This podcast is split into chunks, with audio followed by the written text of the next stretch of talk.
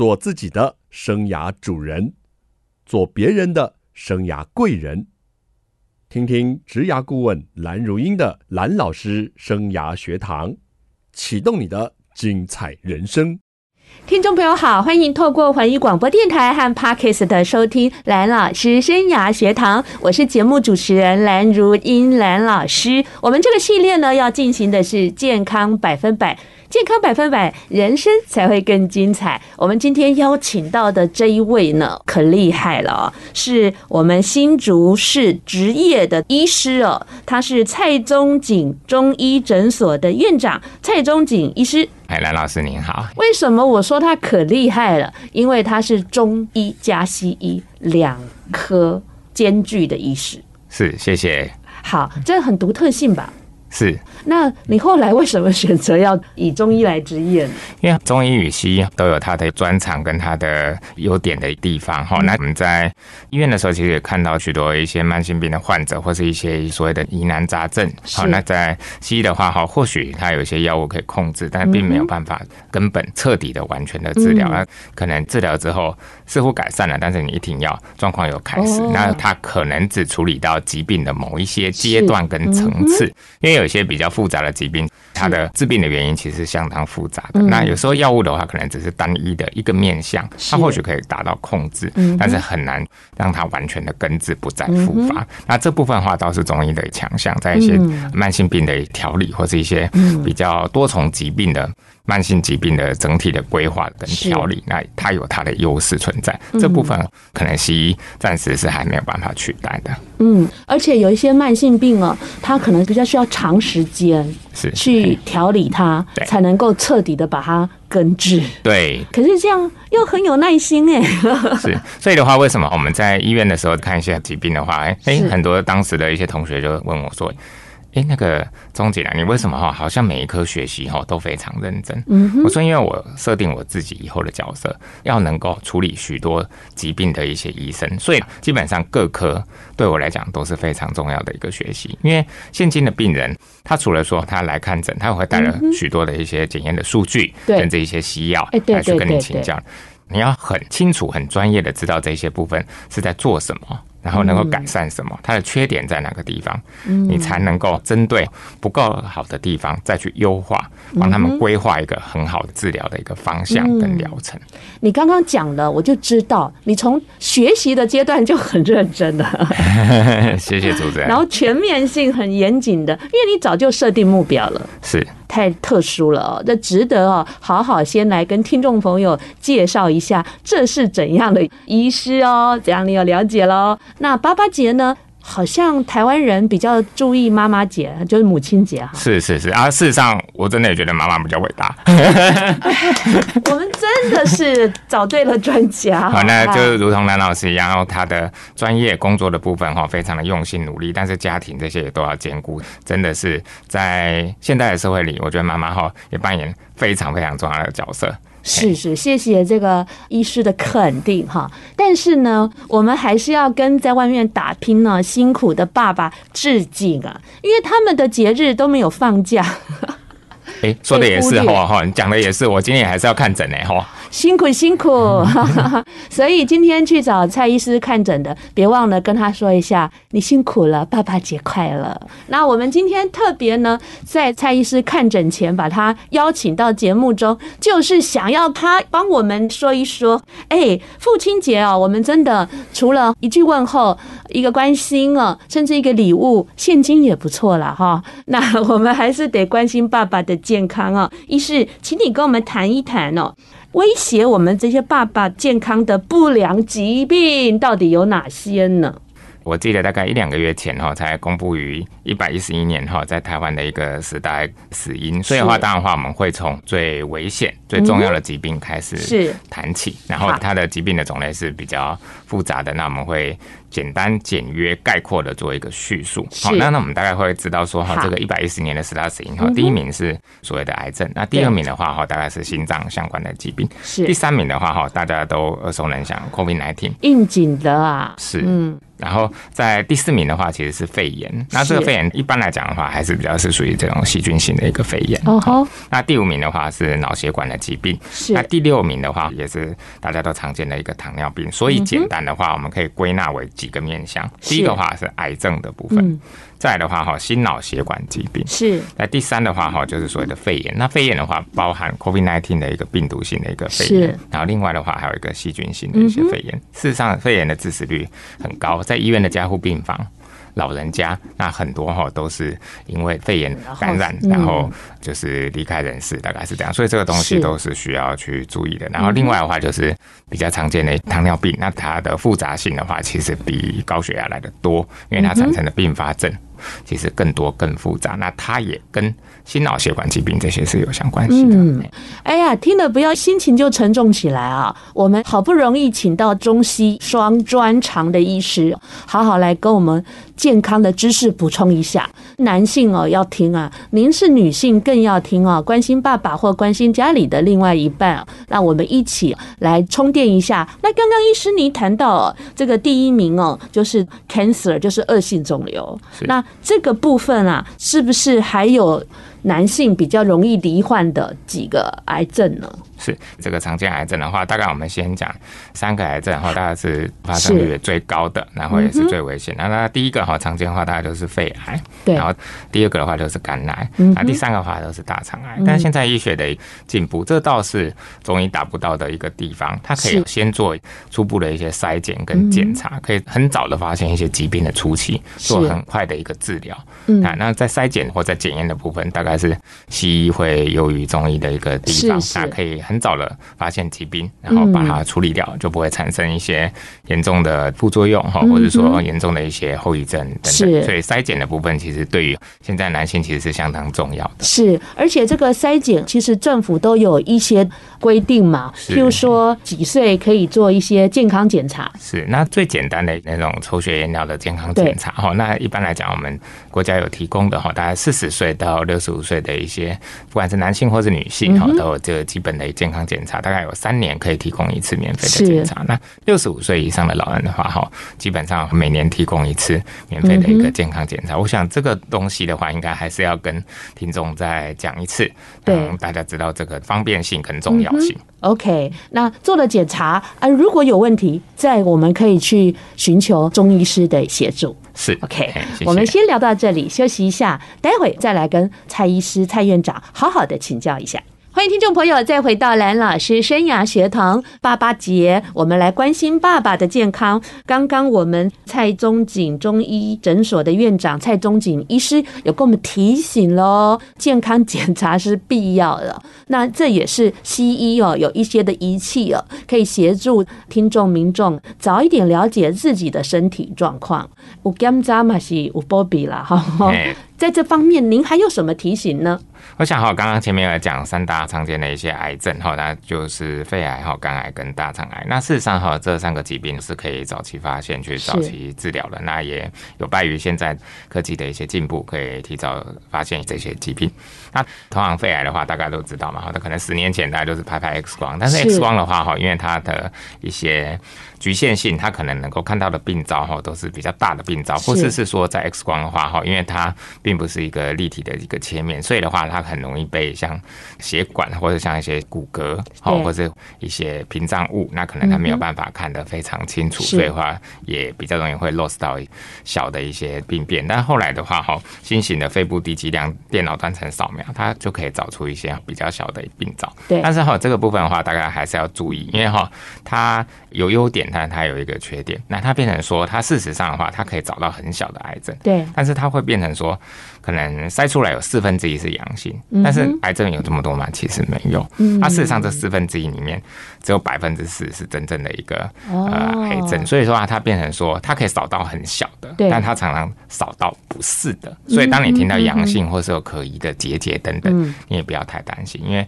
很多其实是良性的一些变化，是，所以这个部分的话，我会建议筛检这个。其实，在每个医院的话，大概都有这样子的一个仪器，但是要找好更专业的一些，像肺部肿瘤的一些专家，那他们的判读，嗯，跟他们的经验会更会协助的会更精准，对，才不会说，哎，好像看到阳性，大家都很紧张。事实上，肺癌也不少啦，但是可能不是说，哎，你发现阳性就一定是你没错没错，要再做相关的一些检查，甚至不能确认的。也要做一些内视镜的一些切片，才能够知道说这个是良性，嗯，还是恶性。当然的话，这部分的专家有时候在很早的疾病的初期，其实当他累积很多经验值，他可以看出来。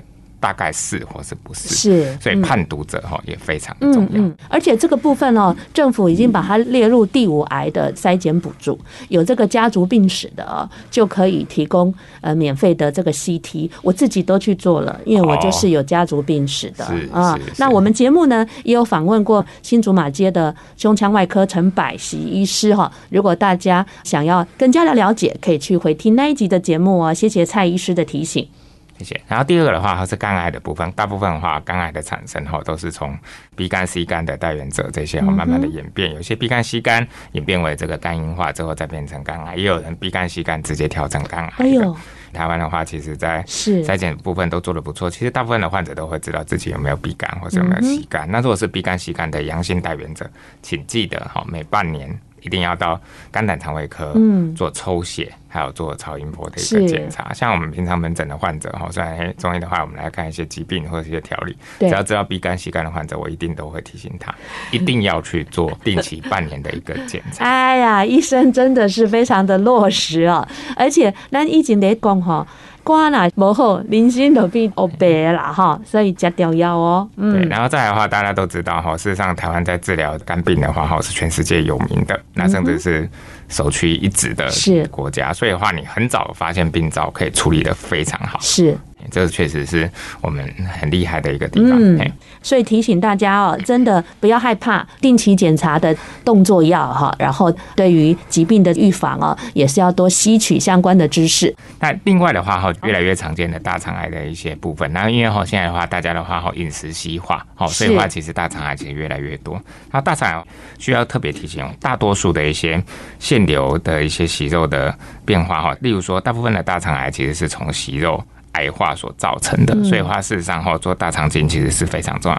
啊、呃，我们国家当然有提供一些大便潜血的一些检查，但是它好常常检查到这些有一些是伪阳性，或者说它不是说是癌症，所以话最简单的话哈，还是做大肠镜是最清晰的。那在做大肠镜的话，你可以确认说，哎、欸，这个是不是癌症？那它里面会去做切片，甚至话，在癌症的一些初期。或者说，在一些临期，嗯，直接做大肠镜的话，内部的切除，是那癌症其实问题就解决了。嗯、所以这个部分其实我觉得是非常重要。那国民健康署也会跟我们提醒说，大概怎么样的年纪哈，需要去做大肠镜。例如说哈，你没有做过大肠镜的，五十岁以后。建议去先做第一次。嗯哼，那四十岁以上习惯不良的，例如说 乱吃乱喝啦，哈，或者说肥胖啦，或者一些这个三高的体质。家族病史是不是也是？对，家族病史也是。对，如果说可能像父母亲等等的话，家族哈有大肠癌的病史的话，也要早一点去做。是，那可以早期的侦测一些这个息肉。然后甚至或一些癌症，那甚至在疾病的一些初期，甚至是癌症初期也可以切除。那事实上它的优点还是大于这个粪便潜血检查。那那这部分有些需要用自费的部分，但是我觉得这个自费的话其实是很有价值的，因为你可以省下后续很多的一些对麻烦跟时间。而且蔡医师的提醒很对啊，因为大肠癌啊这几年我也蛮关注，因为我也是有家族病史，那我又觉得它那个年轻化的趋势。越来越明显，所以听众朋友不要扣 C 说我们比较年轻了，这别忽略了。那接下来我们来切入刚刚蔡医师讲的第二大类哦，就是心脑血管疾病，尤其在这个新竹科学园区啊，好像不时就听到就是猝死啊，或者是。相关的问题，我个人的看法好像都比较接近这一块。您是不是跟我们说一下？是。那事实上的话，像一些这个心脑血管的一些疾病哈，那例如说大家最担心的，像这心脏心肌梗塞或是脑部的中风，不管是栓塞或是出血等等，其实跟所谓的这些三高哈，大概都是会有相关性的。是。那我们会着重于三个疾病的一个讨论哈，那高血压、高血脂跟糖尿病的一个部分。那首先的话，我们谈高血压的这部分哦。一般来说哈，血压我们大概正常值大概是一四零九十，哦，这个当做一个标的。那一三零八十五，哈，就是当做是一个高血压的一个前期。那基本上的话，它血压如果持续的高，没有被控制住，那可能常常会并发一些像中风啦、心肌梗塞啦、是心衰竭啦、肾病变等等。那这个部分的话，因为是现在的这个药物的一个进步，那大部分你说到。非常高的到一百八、一百九的，其实不是这么多。好，那如果收缩压在一百四到一百六七左右的话，一般来讲的话，大概服用一颗西药的降血压药，那基本上就可以控制不住。那血压的疾病会不会来找我们中医处理？有。那是怎么样？有些人话吃两三种，还是一百七、一百八的。是，这时候中药介入的话，可以让它很明显的降低。我想问，是中西医一起，还是他就只吃中药呢？一起。因为通常会寻求我们在治疗的话，哈，一般来讲，通常不是一百四、一百五的患者，大部分的话都是非常高。那它变成说，西药怎么控？好几个药是都控制不下来。诶，只要我们介入一着手，那基本上它就可以就控制的。那他是不是要拿这个药单或是药品来跟蔡医师说，我目前有服用这些？是，那基本上他能够带过来的话，哈，我们直接看会更清晰。啊，如果真的忘记了，那我们可能医生就是会用云端去做一个查询。哎呦，现在真是方便啊！是，可以了解病人的一个用药的一个状况哈。对，那另外的话哈，我们谈到大家会很重要的一个疾病哈，糖尿病，这个是最常见的一个代谢性的一个疾病哈。那饭前血糖大于一二六，或饭后血糖大于两百，或糖化血色素大于六点五。啊，都是属于一个糖尿病。那事实上，父母亲如果有糖尿病病史的话，哈，自己也要多加注意。那事实上，糖尿病的话，哈，介入的一个角色跟程度，中医的部分的话，其实相对来讲就是蛮重要的。那在糖尿病的初期，可以用中医的一个调理，让血糖可以保持稳定。那有些人用中药去处理，诶，甚至后来没有再服用血糖降血糖药的也有，这是在初期的一些部分。但是如果说血糖真的非常高的话，事实上还是要配合西药降血糖药的一个治疗。嗯，那事实上的话，那那例如说，我的意思是说，如果说他的数值控制的不错，那中医还需要介入吗？当然需要。那为什么呢？会建议所有的糖尿病患者需要配合中医的一个调理。重点在于说，中药除了说降血糖之外，还可以预防还有治疗一些这个并发症。那基本上糖尿病的肾病变、糖尿病的神经病变，在西医方面哈，事实上。没有什么特别的药物可以治疗或是预防。那中医的介入的话，进去了以后，它可以预防而且治疗一些并发症。那当然的话，这部分就是需要针对每个人不同的体质来开立处方才会有效。Okay. 而且能够减少一些并发症的一些产生，嗯，因为糖尿病的并发症基本上是很复杂而且难处理的。所以糖尿病的人哦，就是有什么伤口也都很难愈合哦。其实有一些可能都造成一些生活上的风险跟困扰。是，那他们的免疫能力确实是比较低下的。是，是好，我们先聊到这里哦，休息一下，待会再来跟蔡医师、蔡院长好好的请教一下。欢迎听众朋友再回到蓝老师生涯学堂。蓝老师生涯学堂呢，是每个礼拜二晚上七点在环宇广播电台 FM 九六点七跟听众朋友空中相见。在隔个礼拜二的早上七点，您开车上班的时候会听到蓝老师生涯学堂的节目重播，还有在各大 Podcast 的平台都有蓝老师生涯学堂节目的播出。欢迎听众朋友锁定你喜欢收听的方式，跟着蓝老师一起来。学习。如果你想知道节目进行什么系列，访问什么大来宾，您可以在脸书搜寻环宇广播电台，或者直接搜寻蓝老师生涯学堂。记得要追踪，还要按赞，重点是还要把好节目分享给更多人。我们今天进行的是健康百分百系列，健康百分百，人生才会更精彩。我们邀请到的来宾呢，是蔡宗景中医诊所的院长蔡宗景医师。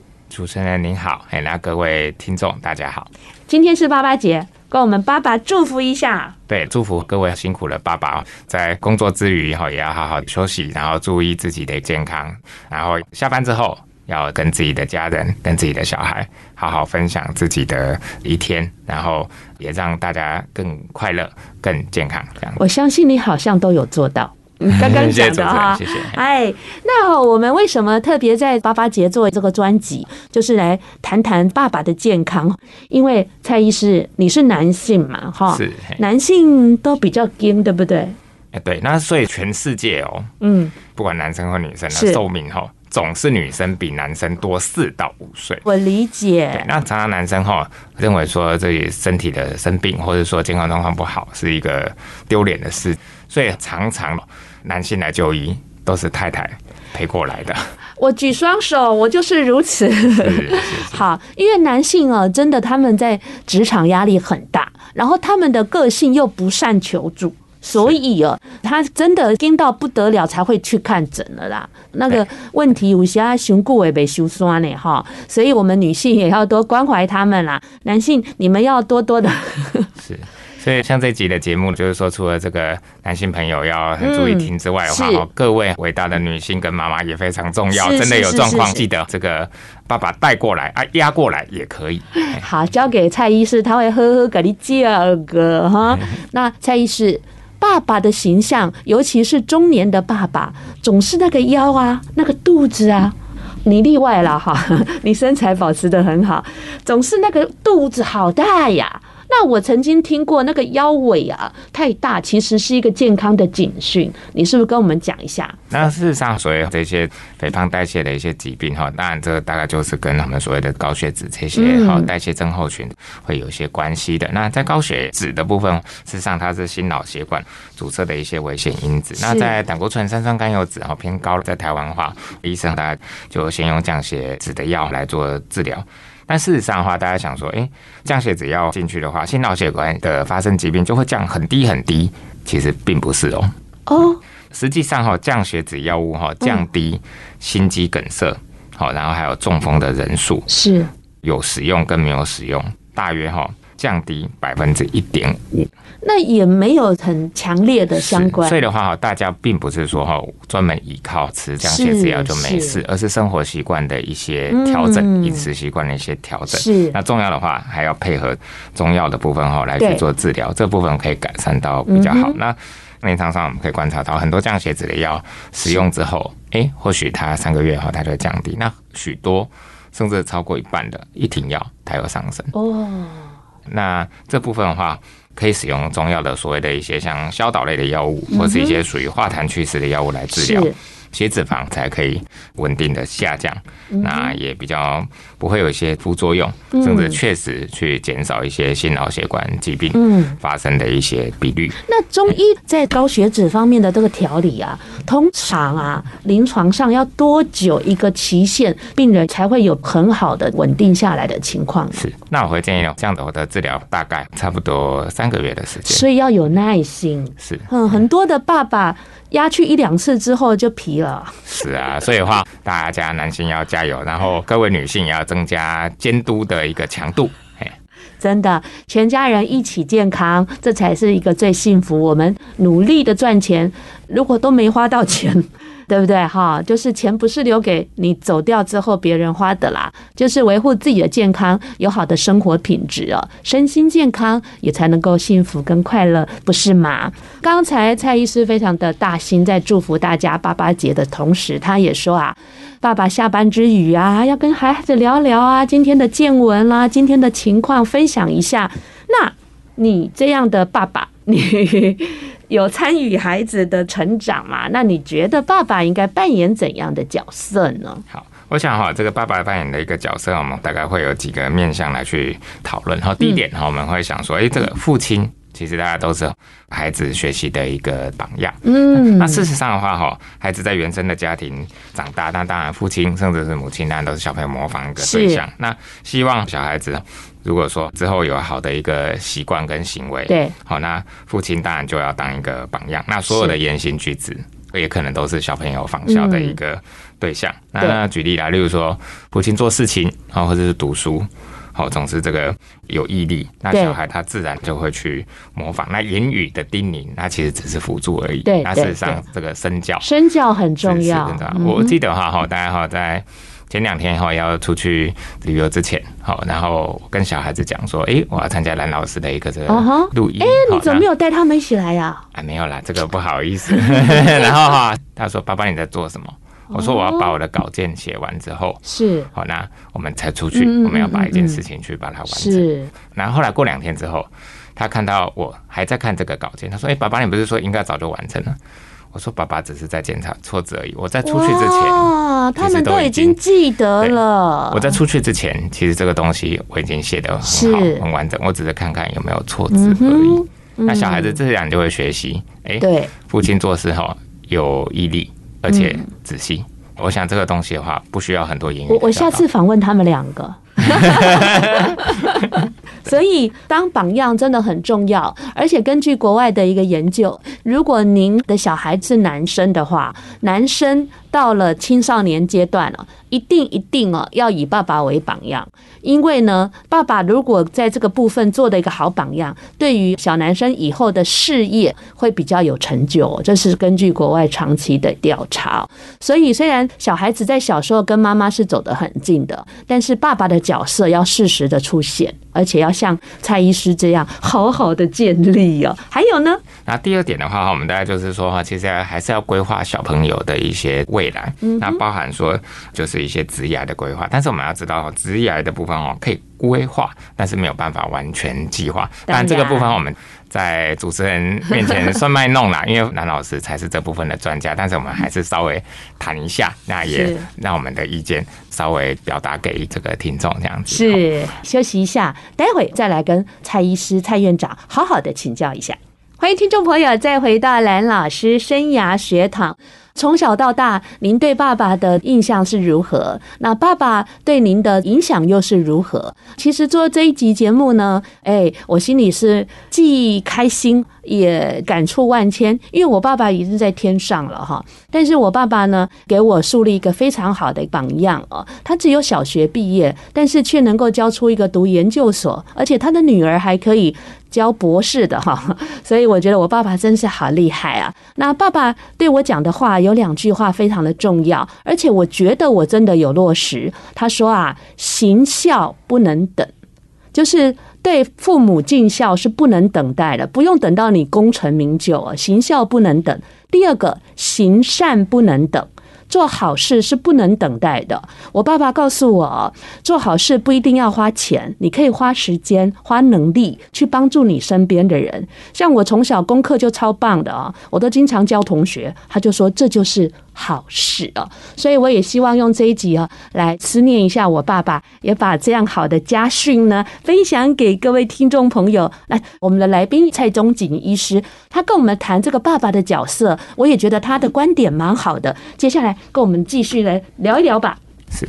关于孩子未来职业的部分的话，我觉得孩子有自己未来职业的选择，并没有哪一个职业是最好的。对，那只有最适合自己的一个职业。那不管你做什么职业，那我要跟听众分享，要培养孩子自己的不可取代性，不管你在哪一个领域，这都是非常重要的。是。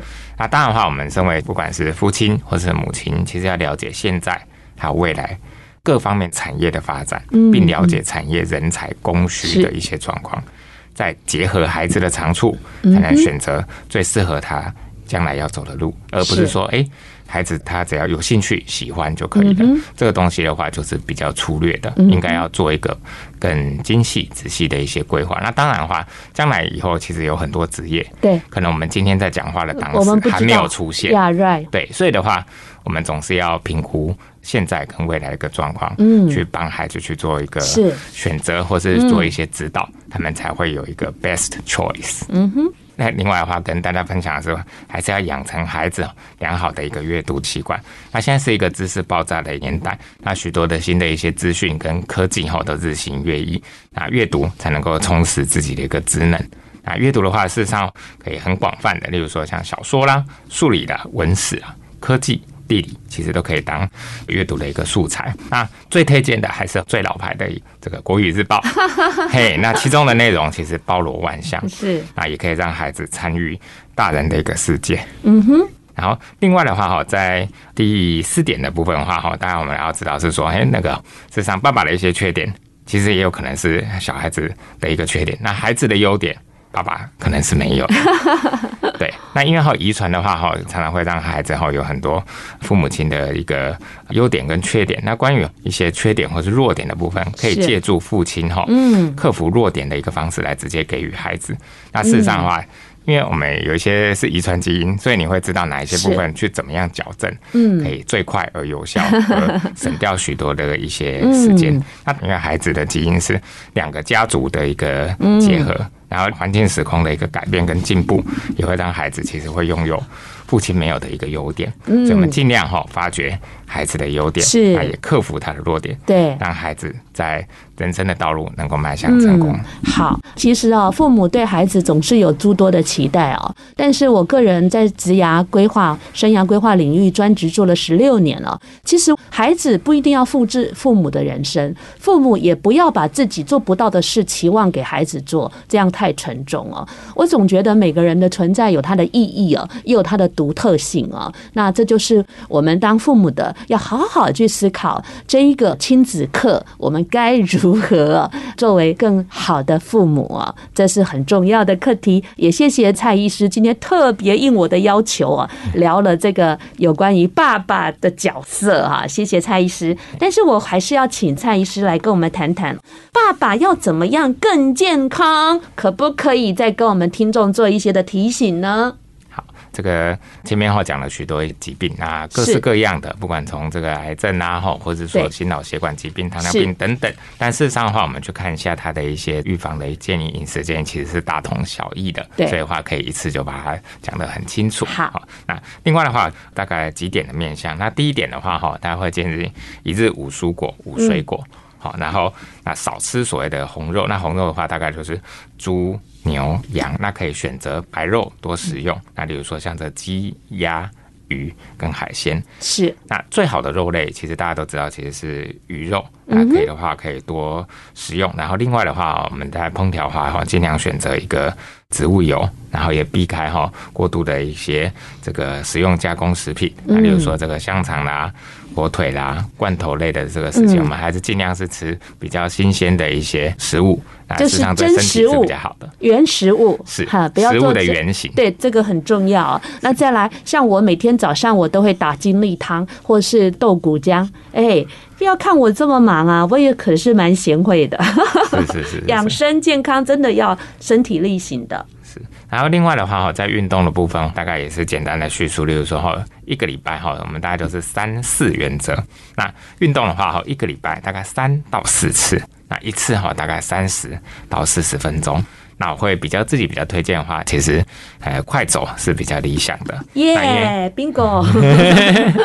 是，那因为哈快跑的话，有时候在一定的那个年龄的话哈，其实会增加膝盖的负担，嗯、所以这个部分的话还是要谨慎一点，或者说我想问你，慢慢跑。你这么忙，你做什么运动？其实大概就是走路而已。哦，对，会到公园或附近去走这样子吗？在附近走。OK，你身材多年都没变？改变不会太大，对，是因为食物有控制，还是因为有定期的运动？呃，食物啦，运动这些都有。那当然的话，另外一个原因的话，因为是哈这个工作的繁忙哈，这个好像要胖起来也是有点困难。啊，有一些人是压力肥，你是压力瘦，我也是压力瘦。是。那另外的话哈，大概就是在谈到睡眠的部分嘛哈，那我会建议一天睡眠至少七个小时，这七小时包含午觉哦，最短最短的时间要七小时。是是是。那当然能够八小时，这个是最好的。那有一些老人家比较不容易睡着，还是随着年龄他可以睡少一点，还是你觉得这是基本的？